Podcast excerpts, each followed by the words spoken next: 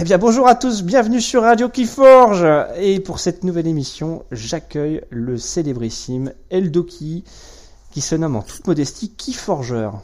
Et bonjour oui, Keyforger. bonjour Misard. Comment vas-tu? Mais écoute, très très bien, je suis heureux de participer à ce podcast avec toi. Eh ben écoute, c'est moi qui suis honoré. Euh, c'est un peu le, Padawan face à son maître Jedi, hein, puisque euh, ce qu'on s'était dit un peu offline, c'est que c'était une partie de ton métier, hein, le, podcast. Oui, tout à fait, tout à fait. Mais euh, enfin, tu, tu es très bien parti et je suis sûr que tu vas nous faire plein de super podcasts sur sur Keyforge. C'est très gentil à toi. Bah écoute, on va enchaîner et puis bah, ce que je te propose pour pour introduire cet épisode, bah, c'est de te présenter.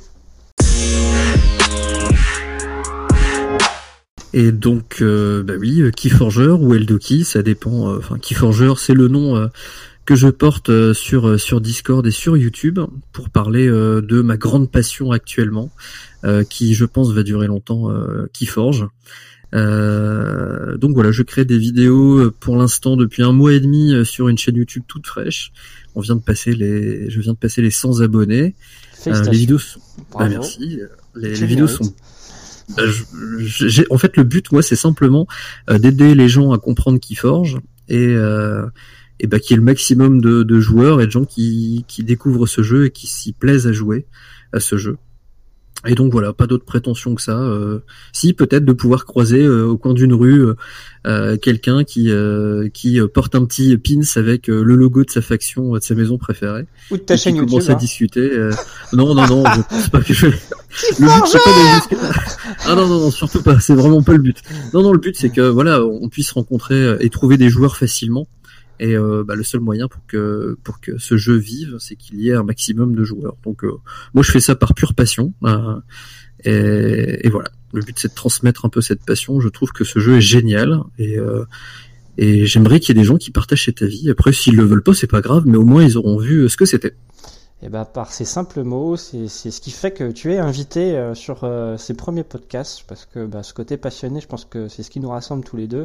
Et je suis vraiment ravi encore une fois de, de t'accueillir pour euh, pour échanger avec toi sur le sur le jeu. Alors, juste, je, je vais me permettre de te poser quelques questions complémentaires parce que c'est un peu le, le, but de, de, ce podcast, c'est faire découvrir les joueurs, en savoir un petit peu plus euh, au-delà de leur pseudo, leur, leur, logo sur Discord et Facebook. Tu vois, je me suis corrigé, euh, qui Bien sûr. Euh, là-dessus. Du, du, coup, quelques questions complémentaires. sortie de Keyforge, tu, tu joues à quel jeu? Oula, alors moi je suis pas un gros joueur de jeux de cartes. En fait, j'ai abandonné il y a plus de 10 ans Magic parce que j'avais vraiment du mal à, à devoir mettre beaucoup d'argent pour euh, pour avoir un deck euh, qui fonctionne. Euh, pour jouer entre potes, ça suffit largement d'acheter un deck et puis de builder un petit peu pour s'amuser.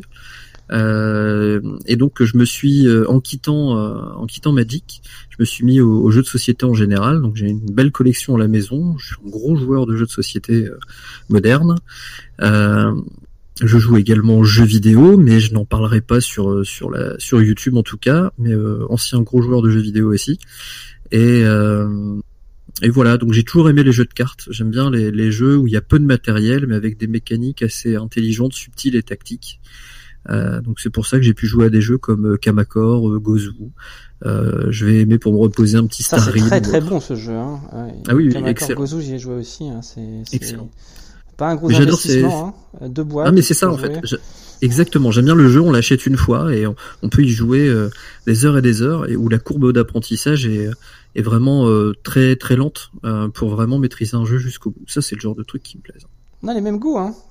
bah oui, c'est pas, pour rien qu'on est là ensemble à faire un podcast. On a une chaîne YouTube, on est, ah, on se ressemble, hein. Et il faudra qu'on en reparle après ça d'ailleurs.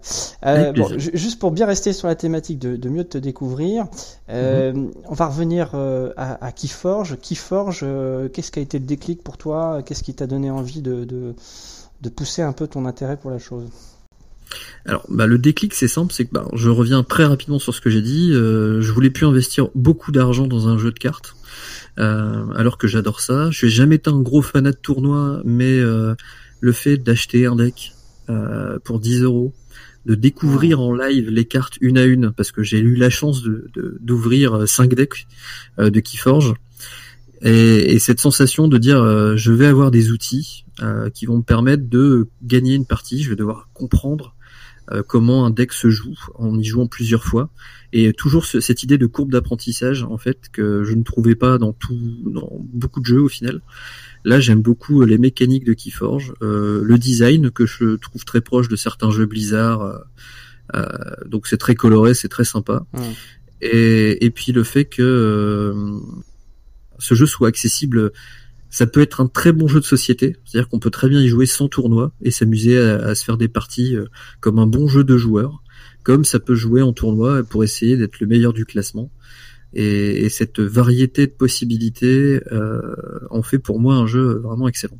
Il y en a pour tous les goûts, hein, effectivement. Et ouais, en fait, on peut l'aborder de plein de façons différentes, ce jeu. Et c'est pour ça que je trouve génial. Très bien. Et alors, du coup, ton niveau de hype sur une échelle de 1 à 10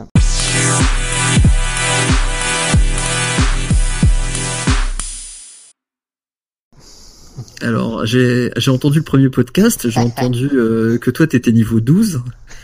Si on parlait de Ludi World, moi, je l'aurais mis plutôt à niveau 100 000. T'as vu, j'ai été. Mais il a, il a commenté derrière en disant euh, 20 sur 10, t'as exagéré, etc. Je dis au contraire, je trouve que. Ah oui, oui, hein, moi aussi. Après, c'est ce qu'il transmet. Est-ce que c'est ce qu'il ressent? Oui, oui, voilà.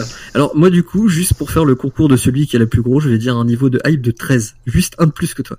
Très bien. Eh ben, écoute, ça marche. Et, et, et, du coup, à ce stade, une qualité, un défaut sur le jeu?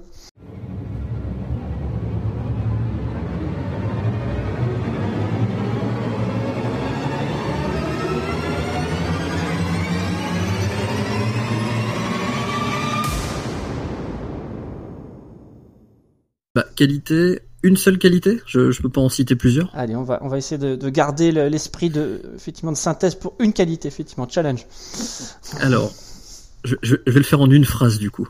Euh, facile à jouer, euh, difficile à maîtriser. Et, et en défaut, euh, je lui dirais la crainte que ça s'arrête à cause d'un mauvais suivi du jeu d'un manque de joueurs. Ah, c'est pas un défaut, c'est une appréhension. Ouais, c'est une appréhension, mais ouais. attends, je vais la refaire. je vais la refaire. Non, mais j'étais pas prêt en fait. tu m'as pris au dépourvu. Euh, un défaut. Ouais, peut-être, peut-être euh, l'algo derrière qui pourrait. Euh, j'ai pas envie d'avoir un deck avec une carte où je sais pas trop quoi en faire. C'est vrai que si tu, bon, on parlait dans le dernier podcast du côté gros Kinder. Euh, moi, j'ai découvert euh, sur le, Crucible, il y a un deck qui est vraiment naze. Ça m'aurait fait mal de mettre 10 euros et me retrouver avec ce deck-là. Hein. Oui, c'est effectivement, ça peut être l'effet pervers de l'algo qui, qui, qui, ne garantit pas euh, un deck à 100% jouable, quoi, quel que soit ton niveau de skill. Mm, mm. Après, ça peut être des fois une carte très très contextuelle qui n'arrivera peut-être qu'une sur une partie sur 10 000, mais mais euh, bon, voilà, c'est dommage d'avoir un outil qui sert que euh, très très peu, je pense. Hmm. Voilà, c'est la crainte que j'ai, mais mais après avoir, hein, il y, a, y, a, tellement de possibilités de deck que ça devrait pas trop arriver, logique. C'est pas ça qui arrête la hype, on est d'accord. Non, non, pas du tout, pas du tout. Non, non, c'est pas grand chose par rapport au reste, je pense. Ça marche. Eh ben, écoute, je voulais aussi parler avec toi de, de ta région, parce que tu es euh, de la jolie région du Nord-Pas-de-Calais. Tout à fait. Près de, près de Lille. Euh, J'ai parlé hier sur le podcast euh, avec Lubricat euh, de, de tournois dans ta région. Est-ce que tu, tu, tu veux en parler un peu plus, sachant que tu en animes un, personnellement alors, alors, oui, il n'est pas annoncé officiellement, donc j'ai pas envie de prendre. Ah, euh... il, il pas annoncé officialisé hier. ouais, ouais, ouais. Mais bon, euh, il y en a un qui va arriver dans la région de Bayeul, donc dans les Flandres dans, dans le haut de la région euh, Hauts-de-France. Euh, la date, je la préciserai quand la boutique l'annoncera, mais oui, on va organiser, euh, on va organiser un tournoi, un petit tournoi pour des, pour débuter, parce que autant je suis un grand joueur de jeux de société et autres, mais je suis un tout débutant organisateur de tournois. Donc j'ai pas envie que les gens qui viennent aient une mauvaise expérience de tournoi, surtout si c'est leur premier. Euh, donc euh, je veux bien faire les choses. Après, il y aura euh, aussi du tournoi le 16. Donc ça, c'est confirmé par la super boutique à Lille qui s'appelle Au Beau Jeu. mais ça t'en as déjà parlé dans le précédent épisode. moi je serai là en tant que joueur. Ouais. tout à fait. J'espère qu'on tombera l'un contre l'autre pour, Et eh oui, on a... pour que je prenne ma revanche. On a une belle affaire. Hein. De la paix, ouais. je t'ai battu à la paix, tu m'as battu sur le Crucible, donc effectivement il y a une belle affaire. Exactement. Donc il y a ça, il y a le 17 pour l'instant, bah, peut-être qu'on prendra du temps pour créer du contenu ensemble, on verra, euh, selon nos dispos. Et puis le dimanche 18, euh, si je ne dis pas de bêtises, euh, il y aura un tournoi au Bimax à Lille. Donc on a de la chance d'avoir potentiellement trois, trois tournois sur le week-end de lancement. On va voir après sur le sur le long terme s'il y aura plus de tournois organisés de manière assez récurrente. Je pense, sans trop m'engager euh, enfin, je voudrais pas parler à la place euh, de Yoel euh, sur au beau jeu à Lille, pardon. mais je pense qu'il va organiser, si ça fonctionne bien, des tournois assez récurrents. En tout cas, ça bouge dans le Nord. Hein. je suis assez impressionné. Hein. Déjà, le beau jeu en l'état, il y a quasiment autant de joueurs qu'à la paix à Paris. Et non, n'insiste pas, je ne ferai pas vivre le cliché du c'est parce qu'il pleut que l'on joue c'est faux. il ne peut pas, il ne peut pas tant que ça. Je te laisse responsable hein, de tes propos. Bah, ça marcherait pour tout un tas d'autres régions en France. Hein. Oui, la Bretagne, tout ça. Euh, J'ai rien dit. Là, c'est toi. Bref, oui, c'est ça. Alors, euh, bah écoute, transition. On va passer maintenant aux, thématiques euh, que je souhaitais aborder avec toi.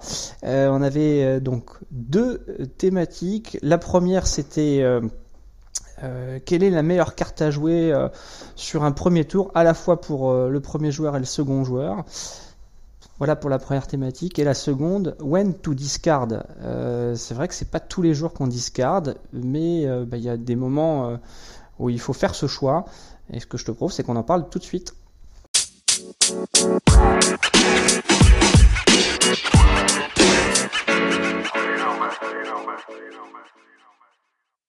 Très bien.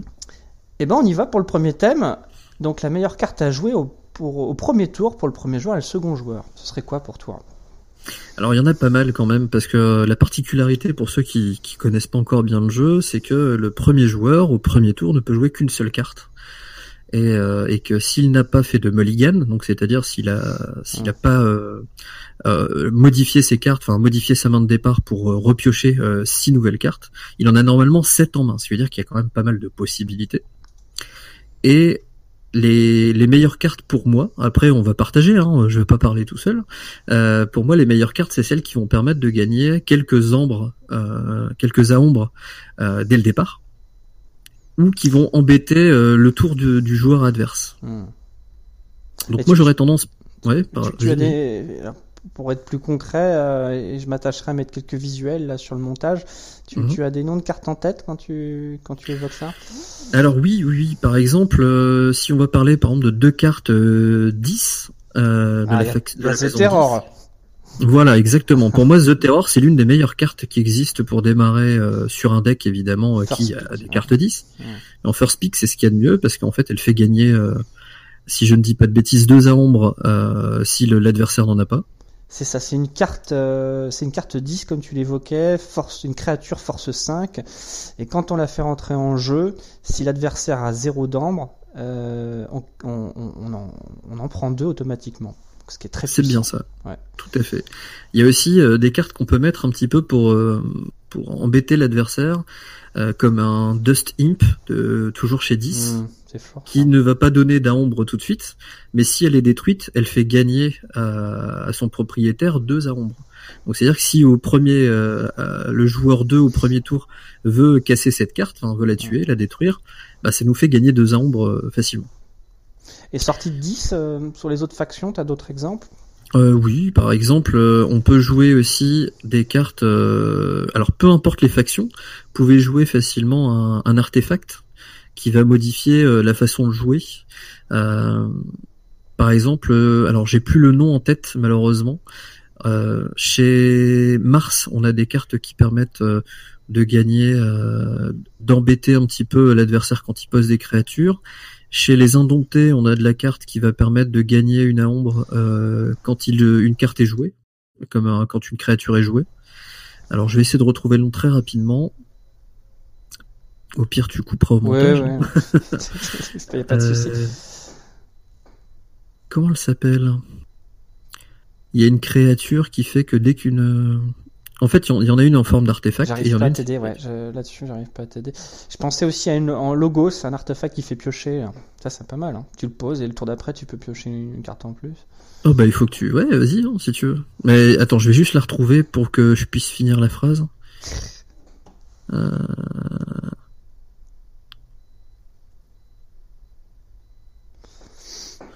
Euh, bon, moi je l'ai plus. Il faudra couper un petit peu avant, du ah coup. Ouais, t'inquiète pas, il a pas de souci. Bon, après, on essaiera de la retrouver offline. Hein. Après, il y a d'autres cartes. Hein. Moi, je pensais à, il y a des créatures, par exemple, il y a Flaxia dans les Indomptés, qui fait gagner 2 à ombre si vous contrôlez plus de créatures que votre adversaire. Donc, c'est un effet quand on la joue sur le, la table.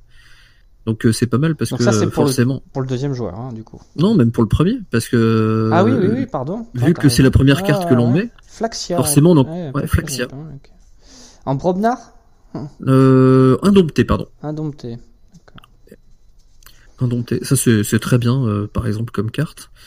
Mais, euh, mais globalement, ce qui vous fait gagner de l'ambre tout de suite, c'est c'est très sympa. Bah, il y, a, y, a vraiment, y a vraiment moyen de faire beaucoup d'ambre et de, de prendre un petit peu d'avance sur l'adversaire dès que dès le premier tour, en fait, dès la première carte posée. Hmm. Et pour, le, et pour le second joueur? Alors, excuse-moi, j'avais une dernière carte que je voulais euh, placer. Une autre carte 10, euh, Humber Imp, euh, qui est excellente pour embêter l'adversaire. Parce qu'en fait, c'est une créature, quand elle est posée, ouais. elle empêche l'adversaire de jouer plus de deux cartes à chaque tour. Ah yes, ouais, ça le bloque après. Hmm. Voilà, ça le ralentit énormément dès son premier tour. Alors moi qu'il ait un truc pour te la, pour te la détruire par effet, par effet de carte. Exactement. Euh, mais le Kaiser, effectivement, c'est. Euh, et une petite dernière. Direct, hein, Oui, tout à fait. Et une petite dernière en shadow. Euh, il y a Treasure Map qui est excellente parce que quand on la pose déjà de base, elle rapporte un à ombre. Et si vous ne jouez aucune autre carte pendant ce tour, vous gagnez trois à ombre. Et pour le reste du tour, vous n'avez pas le droit de jouer d'autres cartes. Donc forcément, comme c'est le tour 1, on ne joue qu'une carte. C'est-à-dire qu'en posant une seule carte qui s'appelle Treasure Map, on peut gagner 4 à ombre. Mmh. Ah, Donc ça, euh, c'est très très bon début de partie. Et on, le voit, hein, c'est gagner de l'ambre, c'est très important. Hein. Euh, moi au départ, j'avais des réflexes un peu à la Magic de, vouloir contrôler le board avant tout. Mm. Euh, et on s'aperçoit que quand on prend trop de retard après sur l'ambre, on n'arrive pas à revenir. Donc dès le premier tour, d'avoir cette stratégie-là, c'est très important. Et avec ces propositions de cartes, ça me paraît effectivement opportun. Ah oui, on a tendance à oublier, mais c'est vrai que Keyforge n'est pas que un jeu de baston, mais aussi et surtout un jeu de collecte de ressources. Très bien. Tu, voulais rajouter d'autres choses sur cette première thématique bah, C'est déjà, euh, déjà bien, je pense. Ça marche. Alors on revient sur cette deuxième thématique. When to discard Quand discarder euh, C'est vrai que c'est pas courant, mais il y a des situations qui l'obligent. Euh, quelle est ton expérience là-dessus Tu voulais pas faire le tour joueur 2 euh... je pensais qu'en fait on avait regroupé ça sur la même thématique. Ah ben là j'ai que donné des tours 1, enfin tour 1 joueur 1. Ok, bon.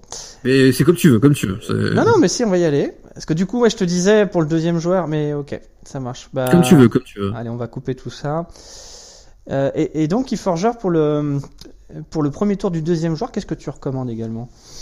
Alors c'est simple, euh, si le premier joueur qui a joué une seule carte a déjà gagné de l'ambre, n'hésitez pas à jouer une carte qui vole de l'ambre, euh, comme ça vous l'embêtez bien dès le départ. Tout ce qui est aussi carte avec euh, dégâts directs s'il a joué une carte créature, ça permet tout de suite de contrôler le board et de montrer que quand des créatures sortent chez lui, elles vont pas forcément rester longtemps. Il y a donc euh, pour ça vous avez euh, tout un tas de, factions qui proposent des dégâts euh, directs et il y en a même certains qui ont un effet quand vous avez détruit une carte en faisant un ou deux dégâts et donc sur des petites créatures ça marche très bien vous font gagner une ombre ou voler une ombre. Donc ça peut être un bon combo pour détruire la carte et voler la petite ombre qu'il avait réussi à faire en tour 1 et chez le, le Brobnar, par exemple, il y a Bumsy qui est une créature. Dès qu'on la joue, l'adversaire perd un ombre. Donc c'est très très bien aussi. Il y a, y a plein de cartes comme ça. Moi j'aurais tendance à, soit mettre, euh, vu que le, le joueur 2 en tour 1 peut poser autant de cartes qu'il le désire, j'aurais tendance à essayer de prendre le contrôle du board pour au tour suivant pouvoir moissonner le maximum. Ou tout de suite pouvoir contrôler le board en attaquant les créatures que le joueur 1 placera que après. Donc hmm pour moi, c'est prendre le contrôle le plus rapidement du board et montrer qu'on a de quoi faire pour l'embêter, en fait. Je jouerai un peu au bluff comme ça. Il y, a aussi peut-être euh, la notion de euh, combien de, cartes tu as joué sur le premier tour. Euh, au-delà de contrôler le board, je trouve c'est important de pouvoir renouveler après un maximum ta main. voilà, imaginons, tu vois, tu as quatre cartes de la même faction. Euh, moi, je me pose pas trop de questions, quoi. Euh, contrôler le board ou pas, j'ai quatre cartes de la même faction, je joue, quoi. C'est, il y a ce critère-là que, que, je prendrai en compte aussi. Je sais pas ce que tu en penses. Oui, t'as raison, t'as raison. Il y a aussi, euh, on parle, il y a quatre types de cartes. Donc, si on prend aussi les artefacts, ça permet aussi de préparer le plus rapidement possible le terrain. Il y a des cartes, par exemple, qui font rentrer toutes les, enfin, à chaque tour, la première créature qui rentre arrive ready, par exemple. Donc cette carte-là euh, hein. est ouais, elle est au bénéfice des deux joueurs, mais ça change littéralement la façon de jouer toute la partie pour les deux joueurs en plus. Donc euh, ça c'est euh, c'est des choses qui sont sympas. Pareil, une K210 qui est un artefact euh, 10 qui qui vient prévenir l'ennemi dès le départ que euh, n'importe quand, à n'importe quel tour, parce que c'est une carte omni, donc elle est jouable peu importe la maison active, ça vient prévenir l'ennemi que à n'importe quel moment on peut reset le board euh, avec une seule carte. C'est vrai que cette K210, hein, c'est euh, c'est un stress permanent quoi. Ah bah oui, c'est une épée de Damoclès sur la tête du joueur de, adverse, même le tien, même toi, hein, de toute façon. Et je trouve ça génial pour juste prévenir l'adversaire en disant regarde, j'ai ça, euh, Et à l'inverse, s'il a du contrôle d'artefact, il peut très bien prendre le contrôle à ta place et te le retourner contre toi. Et c'est ce qui fait tout le sel de Keyforge. C'est clair, hein. Et ouais, c'est sûr, comme tu le dis, hein. Il y a, rien de, prédéfini. Euh, des retournements sont possibles à tout moment sur une seule mhm. carte. Donc encore une fois, comme on le disait aussi dans le dernier podcast, c'est important de lire toutes les cartes, d'être très attentif. Euh, voilà, de tout carte advantage est, bon à prendre euh, parce que sur la fin, c'est ça qui peut compter, faire la différence. Ah oui, des fois, ça se joue à une à ombre. Ouais, complètement. Hein. Non, mais on a nombre mm. de fois, on a fait des matchs serrés. Euh, ah oui, c'est assez impressionnant. Et peu importe le niveau du joueur en face, hein, c'est. C'est clair. Ça marche. Est-ce que tu voulais rajouter d'autres choses Bon, là, je pense qu'on a été bien large, je pense, sur le sujet. Ça marche. Bon, bah écoute, je, vais me régaler au montage hein, pour mettre toutes les cartes. Euh, on va passer au deuxième thème. C'est parti. When to discard, quand discarder. Alors, c'est assez rare euh, de pouvoir le faire, enfin de, de, devoir le faire. Quel est ton retour d'expérience là-dessus? Alors moi, je, il y a un truc que j'ai vite compris sur euh, sur Keyforge, parce que j'ai pas autant de passifs sur Magic ou sur les autres jeux de cartes à collectionner qu'ont certains joueurs que je rencontre. Et donc je n'ai aucun problème à discard mes cartes parce que euh, pour moi, Keyforge, faut vraiment faire tourner au maximum sa main pour euh, pour préparer. Parce qu'en fait n'importe quel deck a des temps morts donc des temps où on peut pas faire grand chose de passionnant et des temps forts où on peut claquer un combo incroyable euh, et, en fait, pour générer ces temps forts, il faut accepter d'avoir des temps faibles. Et les temps faibles, pour moi, c'est les temps où on se dit, bah tiens, je vais peut-être faire ce tour-là, où je vois que le joueur a pas forcément beaucoup d'avance sur le, la collecte d'ombre, par exemple. Donc je vais, je vais profiter de ce tour-là pour discard le maximum de cartes euh, qui ne m'intéressent pas du tout et qui situationnellement sont pas du tout intéressantes pour essayer de piocher autre chose. Parce que pour moi, la pire chose, euh, dans Keyforge, là où j'ai perdu d'ailleurs la plupart du temps, c'est quand je me retrouvais avec toujours les mêmes cartes. Euh, je vais citer par exemple une carte que, qui, est, qui, si elle est mal jouée, euh, peut être un vrai calvaire. On va parler de la carte Logos qui s'appelle Dextre, euh, que je trouve horrible parce que dès qu'elle est détruite, euh, voilà. sur le top deck. Ouais. Donc si elle est mal jouée, elle va vous pourrir votre main jusqu'à la fin de la partie parce que parce que donc l'adversaire va savoir que comme elle revient en top deck, vous allez la repiocher à chaque fin de tour. Et donc elle va venir pourrir votre main jusqu'au bout. Donc des fois il vaut mieux la discard pour la laisser dans la défausse le plus longtemps possible. Parce qu'elle va vous embêter plutôt qu'autre chose. Et qu'est-ce que tu penses euh, de, des, cartes euh, qui permettent de, de voler euh, l'ambre de ton adversaire? Je pense à, alors j'ai plus les noms en tête, mais on les mettra là sur le montage, mais On a des en shadow par exemple. Ouais, en shadow, je crois que tu voles tout d'un coup. Il y en a une autre si l'adversaire a, a, plus de 4 ambres. bah, tu lui voles le reste. bon, imaginons que l'adversaire il soit pas au niveau requis pour faire l'effet de carte. Est-ce que toi tu as tendance à discard cette carte? Parce que bah, c'est un slot euh, enfin, tu bouffes un slot sur ta main euh, ou justement à discard euh, parce qu'elle arrive pour bon moment et que tu préfères comme tu dis faire tourner ton deck. Tu vois ce que je veux dire? Bah, c'est, bah, en fait ça peut comme ça peut arriver dans plein de situations différentes pour résumer je vais faire court. Ça dépend vraiment du deck. Si par exemple je vais jouer du logo qui va permettre de d'archiver les cartes et que j'ai moyen d'archiver cette carte pour un moment où ce sera plus intéressant bah, je vais tenter de le faire. Si ça me coûte enfin, les, tours passent très vite euh, dans le sens où on, on peut pas faire trop d'erreurs, mais si on connaît notre, la mécanique de son deck et qu'on sait qu'un moment ça va vraiment être intéressant parce qu'on commence à comprendre le jeu de l'adversaire et on voit qu'il peut farmer énormément euh, d'ombre, ça peut être intéressant de la garder justement pour venir un peu euh, équilibrer euh, les réserves d'ombre de chaque joueur.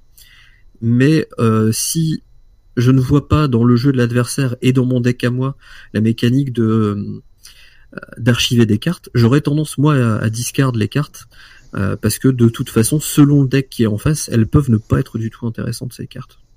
C'est très très très. C'est une vraie question ça. Hein. C'est euh, ça me rappelle des parties hein, où on n'est jamais sûr de son choix. Hein. C'est un vrai. En fait, mais on, est dans, dans la question de la prise de risque. Hein. Qu'est-ce qu'on fait? Est-ce qu'on Mais exactement, c'est ça. Et, et, de toute façon, pour, ça que gagner, ce, jeu est stressant. Ouais. pour gagner, il faut savoir prendre des risques aussi. Euh, et ah là, clairement, Et parfois, ça peut vraiment être payant. Euh, moi, je me souviens à l'AP, quand Écureuil, justement, j'avais gardé comme ça une carte sur trois tours. Et ben, quand je l'ai sortie, ça avait renversé complètement la game. Bon, j'ai perdu, ah, bien sûr. mais ça avait renversé la game. Euh, et, et, finalement, j'étais pas si loin que ça de, de la victoire. Tout à fait. Il y a des moments de gloire, peu importe les parties. Ouais, tout à fait.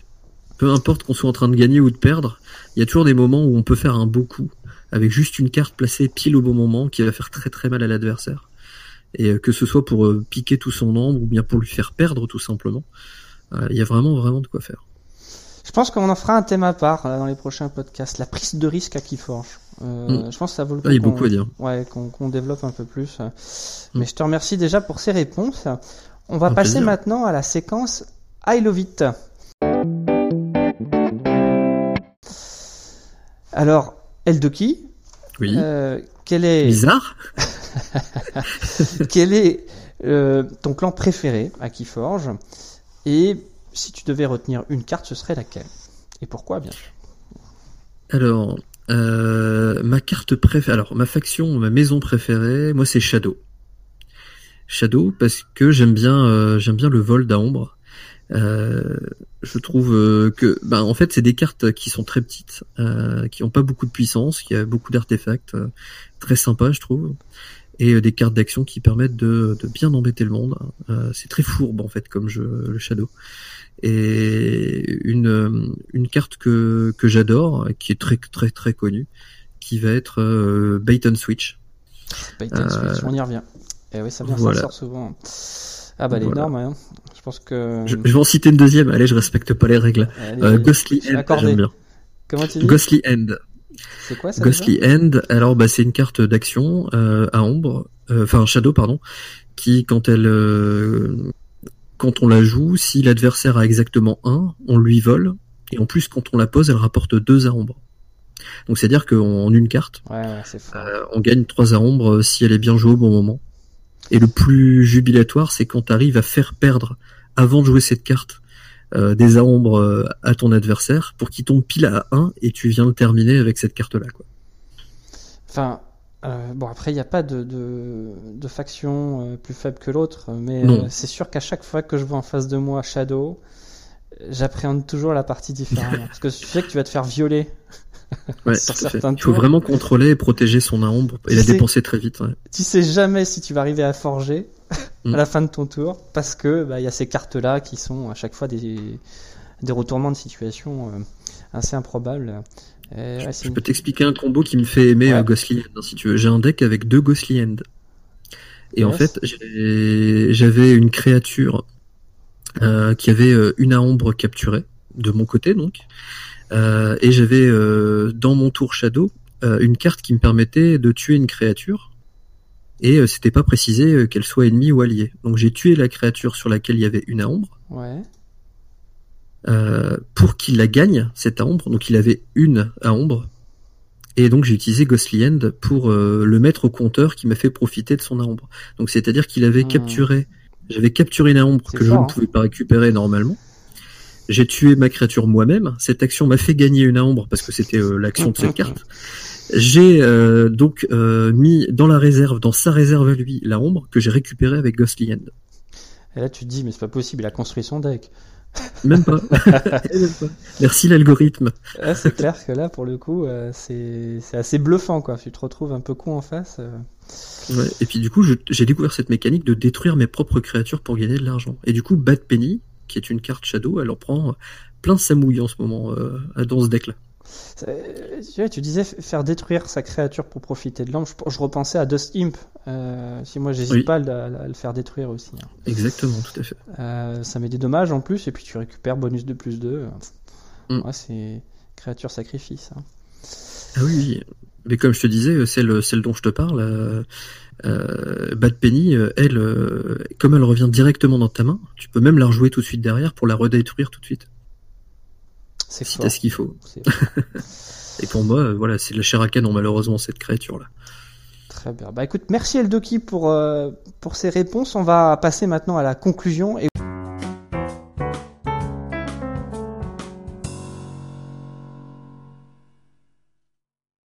déjà. euh, néanmoins, j'ai encore deux questions. Oui. Et une petite surprise pour toi à la fin. Euh, alors première question. Euh, oui. Alors sur les sur les derniers podcasts là, je, je, je parlais un peu de euh, voilà si vous aviez Richard Garfield en face de vous, qu'est-ce que vous le proposerez pour améliorer le jeu? Je, je, vais faire varier un petit peu cette question. Par rapport à cette chaîne, c'est Radio qui forge. voilà, qu'est-ce que tu voudrais voir améliorer, évoluer dans dans le format existant aujourd'hui? Sur Radio qui forge? Ouais. C'est ça la question. Ah, alors, euh, évoluer. Bah, en fait, ça serait sympa, je trouve, d'avoir. Euh... Alors, j'aime beaucoup le fait que tu, tu, fasses rencontrer les joueurs de Keyforge. Euh, je trouve ça vraiment sympa de ta part de, de partir sur l'aspect. Euh, euh, comment dire euh, Finalement humain, en fait, du jeu. donc ça, il faut pas le changer pour moi, mais ce serait encore mieux de faire découvrir plusieurs personnes en même temps. Mmh. je pense pour justement pourquoi pas essayer de trouver des personnes qui ont encore plus d'expérience euh, euh, dans les jeux de cartes à collectionner, euh, avec des joueurs de jeux de société qui ne justement ne sont pas joueurs en tournoi à la base, un peu comme moi. et justement, ce débat d'idées peut être très intéressant pour pour mieux comprendre le jeu, comment on peut l'aborder, comment il peut évoluer, et pourquoi pas perdurer. Alors, merci pour cette suggestion. C'est dans dans ma to-do list. Ah, bah, euh, bon, faudra effectivement. Alors techniquement, c'est c'est un travail aussi. Il y, a des choses qu'il faudra que je check euh, avant, de oh, pouvoir initier. C'est à ta portée. C'est à ta portée. bah, faut que je me renseigne bien avant d'improviser, mais euh, pourquoi pas Ça peut être une évolution. Ça peut être intéressant d'interagir à, plus qu'à deux autour de différentes thématiques. Pourquoi pas se faire un petit quiz aussi sur le jeu Ça peut être marrant. voilà, autant de petites choses, voilà, qui, qui permet d'aller au-delà de, de ce petit duo qu'on fait là. Euh, mhm. Mais euh, ça m'encourage le fait que tu, euh, que tu m'en parles aujourd'hui. et puis bah, après, bon, c'est la, la, question tradition. qui c'est que tu recommandes en interview sur le prochain podcast? Alors ben c'est, j'ai pas besoin de réfléchir. Euh, Ludi World. Ludi World, c'est vrai qu'il est pas passé encore. Eh euh, Ludi World, évidemment, parce eh. que je vais euh, là pour Ludi World, je vais faire un petit peu ce que tu avais fait sur YouTube. Je vais faire un truc euh, en preview, tu sais, euh, Ludi World ce soir à 21h. Ne pas rater. ah ouais, ouais, je pense que ça, ça, ça risque d'être un grand moment de podcast avec. ah oui, mais c'est sûr. Et si d'ailleurs tu veux faire ton premier podcast à, à 3 4 personnes, je suis, je serais ravi d'être là également. Ah mais tu vas, tu vas, tu vas, tu vas être sollicité de nouveau, euh, Keyforger, c'est obligé. Hein. Ce sera toujours un plaisir. Eh ben, c'est le moment de parler de la surprise. Alors, surprise, je t'écoute. Je suis tout oui, tu as toute mon attention. Écoute, je reviens à ce qu'on s'est dit tout à l'heure. Je t'ai mhm. battu à la paix. Tu m'as battu sur le Crucible Online. On a une belle affaire. Ma proposition, mon cher Forgeur, mon cher Eldo. Dis-moi.